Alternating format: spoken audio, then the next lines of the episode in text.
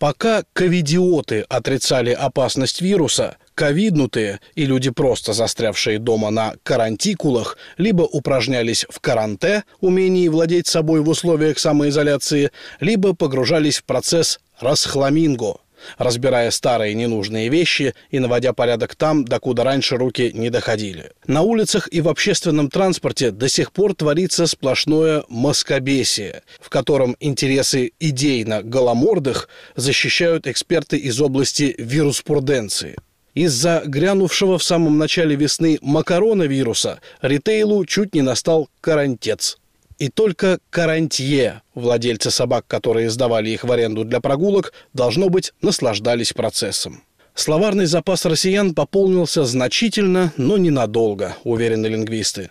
Хотя у некоторых неологизмов есть шансы задержаться, считает писатель и культуролог Андрей Новиков-Ланской очевидно, что приживется все, что связано с э, вот этим корнем бесия. Корона бесия, вида бесия, там маска бесия, что угодно. Да? То есть это действительно очень сильный такой корень, который к самым разным словам прикрепляется, поскольку это укоренено уже, так сказать, в похожих словах, да, когда говорили про победа бесия, ну и целый ряд похожих слов.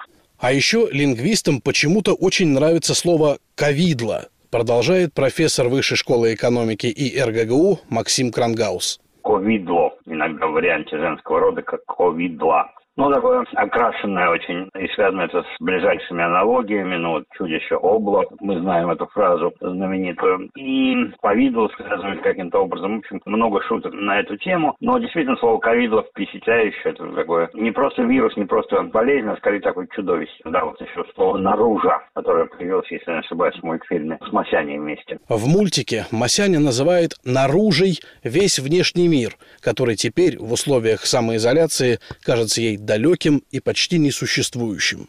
А что касается ковидла, поэт Владимир Вишневский утверждает, что это слово придумал именно он. И еще много чего на тему. А кто там в зеркале является, светя щетиной семидневной, в режиме самоинсталляции, на тренажердочке смиренный? Или наказ молодым «береги QR-код с молоду». Или опять роман «хочу лишь быть с тобой на приближенке». Что касается не только неологизмов, а песни, которая родилась «Ваше благородие, госпожа вакцина», личика откроет и нам молит медицина. Но факт тот, что все, что происходит, рождает новые, новые слова. Не с маски, я привел слово, не с маски. С приветом классики можно сказать. И что с того, что мистер Икс? Здесь ваша маска не канает. Что из всего этого останется в русском языке, анализировать будут уже корониалы – дети, зачатые во время пандемии. А нам пока остается констатировать, что, как бы странно это ни звучало, но в 2020-м вся наша наружа внезапно оказалась в жеперти.